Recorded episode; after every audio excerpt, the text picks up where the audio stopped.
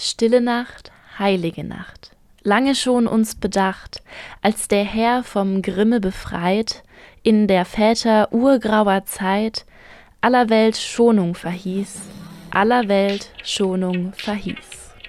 Katharina, kennst du eigentlich irgendeinen Podcast, der mehr als Pop ist? Mehr als Pop. Der Musikpodcast mit Katharina und Johannes. Advent, Advent, ein Lichtlein brennt. Nein, Spaß. Ich will euch nicht mit traditionellen Gedichten nerven. Hier geht es ja schließlich um Musik. Und deshalb soll es auch in diesem Adventskalender um Musik gehen. Wie immer versuchen wir natürlich, dass es um mehr als nur Popmusik geht. Und zum Glück hat auch die Weihnachtsmusik da einiges zu bieten. Stille Nacht, heilige Nacht. Das ist ein Lied, was wahrscheinlich jeder von euch kennt und was auch einfach zu den wichtigsten und bekanntesten deutschsprachigen Weihnachtsliedern gehört.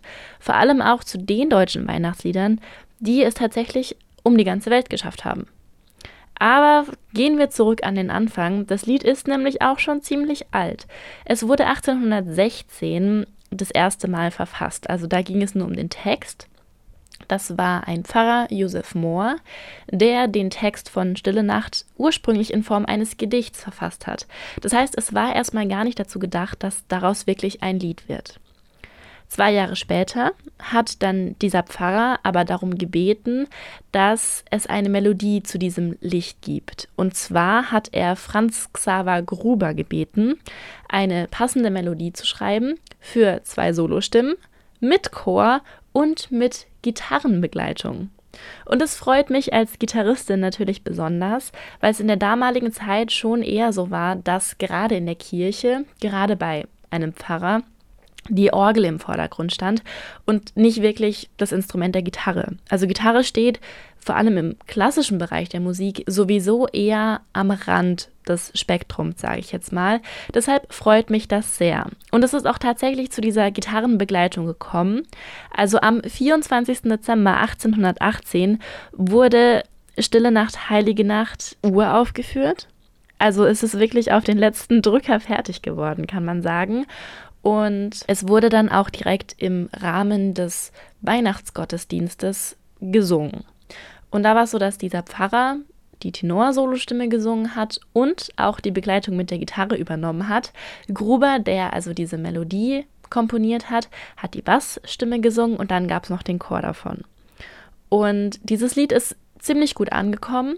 Und ich glaube, dass das mit ein Grund ist, wieso dieses Lied heute so relevant ist. Man muss sich dazu aber auch so ein bisschen anschauen, was dieses Lied denn eigentlich aussagt. Es ist nämlich viel, viel, viel mehr als nur diese Beschreibung der biblischen Vorstellungen, wie Jesus geboren wurde. Heute ist es nämlich so, dass man eigentlich nur noch die ersten zwei und dann wieder die letzte Strophe singt. Es gibt aber noch mehr Strophen zwischendrin und die entfernen sich von diesem Bild in der Krippe von dem holden Knaben und der göttlichen Ruhe und sagen dann noch mehr aus. Aber dazu komme ich gleich nochmal. Ich möchte jetzt erstmal nochmal kurz auf den historischen Zusammenhang eingehen, in dem dieses Lied bzw. das ursprüngliche Gedicht entstanden ist. Das ist nämlich wirklich wichtig, um dann später zu verstehen, wieso Stille Nacht, Heilige Nacht 2011 auf die nationale Liste des immateriellen Kulturerbes der UNESCO aufgenommen wurde, und zwar als Weltfriedenslied. Und das als Weihnachtslied. Also das ist schon krass. Deshalb aber zurück zur Entstehung und dem historischen Hintergrund. Die Zeit um die Zeit zu Beginn des 19. Jahrhunderts, wo Stille Nacht, Heilige Nacht entstanden ist, war nicht einfach.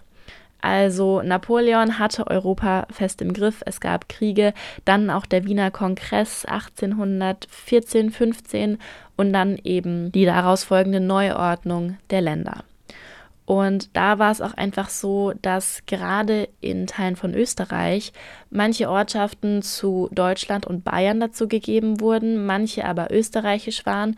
Und deshalb kam es dann schon mal vor, dass eine ganze Gemeinde einfach so zerrissen wurde. Und so war es eben auch dort in der Ortschaft, wo dieser Pfarrer Josef Mohr herkam. Das heißt, dass er zum einen einfach mit diesem Krieg aufgewachsen ist, von Napoleon ausgehend, dass er dann zum anderen aber auch mitbekommen hat, okay, alles wird gerade zerrissen, obwohl es doch eigentlich neu geordnet werden soll. Irgendwas stimmt hier nicht.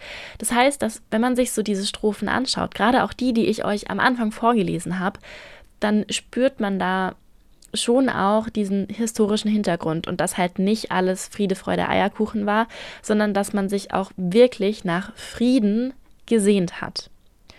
Und es ist so, dass es nicht nur bei dieser ursprünglichen Entstehungssituation geblieben ist, sondern auch später war dieses Lied immer wieder ein, ein Zeichen von Friede und hat einfach den Wunsch nach Frieden ausgedrückt. Zum einen war es ziemlich relevant im Ersten Weltkrieg. Weihnachten 1914, also knapp 100 Jahre später, da war es so, dass an der Westfront an Weihnachten in den Schützengräben das Feuer niedergelegt wurde. Es kehrte Ruhe ein und es gab eigentlich nicht so ein richtiges Weihnachtsfest, sondern das war von den Soldaten so eine unausgesprochene Einigung, sage ich jetzt mal. Manche haben dann auch so kleine, selbstgebastelte Weihnachtsbäumchen an den oberen Rand des Schützengrabens aufgestellt, als Zeichen des Friedens quasi. Und dann haben entlang der Front die Soldaten angefangen, Weihnachtslieder zu singen. Und zwar in ihrer Muttersprache. Das heißt, es waren ganz unterschiedliche Lieder dabei und unter anderem wurde eben auch Stille Nacht, Heilige Nacht gesungen. Und zwar nicht nur auf Deutsch, sondern in ganz unterschiedlichen Sprachen. Das Lied gibt es nämlich nicht nur auf Deutsch, sondern in, ich weiß nicht, ziemlich viel unterschiedlichen Sprachen und Dialekten. Und dieser Abend, also Weihnachten 1914, dieser Abend, so dieses friedliche, solidarische Kriegsweihnachten, das ist so ein bisschen ein Ausnahmezustand. Um, und das ist total schön, dass dieses Lied Stille Nacht, Heilige Nacht da irgendwie auch so relevant war. Und ganz ähnlich war es auch im Zweiten Weltkrieg. Da war es nicht direkt mit der Niederlegung des Feuers und der Ruhe in den Schützengräben, sondern es war so, dass ein österreichischer Nationalökonom und Philosoph namens Leopold Kohr in die USA geflüchtet ist. Und er hat das Lied Stille Nacht, Heilige Nacht verwendet, um politisch gegen Nazi-Deutschland vorzugehen und auch auf die Befreiung Österreichs aufmerksam zu machen. Also er hat es dann immer verknüpft mit sentimentalen, emotionalen Beschreibungen seiner Heimat Österreich und hat dann halt auch ganz viel aufgeklärt und wollte so mit Hilfe von diesem Weihnachtslied eben politisch etwas verändern. Und das hat auch geklappt. Er war nämlich im Garten des Weißen Hauses zusammen mit Franklin D. Roosevelt und Winston Churchill und die haben dann alle zusammen Silent Night gesungen, also Stille Nacht auf England. Und es ist später dann auch so gewesen, dass Leopold Kohr zwar seine politischen Strategien eher in den Hintergrund gerückt hat, dass er aber trotzdem bei Weihnachten und Weihnachtsbotschaften geblieben ist und damit ganz viel bewegen wollte. Und da gibt es auch noch so ein, zwei andere ganz spannende Geschichten in Zusammenhang mit dem Zweiten Weltkrieg und Stille Nacht, Heilige Nacht. Wenn euch das interessiert, dann googelt da einfach kurz. Also ihr werdet da echt schnell fündig und das ist wirklich spannend, was so ein Lied einfach alles bewegen kann. Das Lied packe ich euch wie immer in die Playlist und da nochmal eine kurze Anekdote dazu. Es gibt nämlich einen Grund, wieso Stille Nacht, Heilige Nacht das letzte Lied in diesem Podcast ist.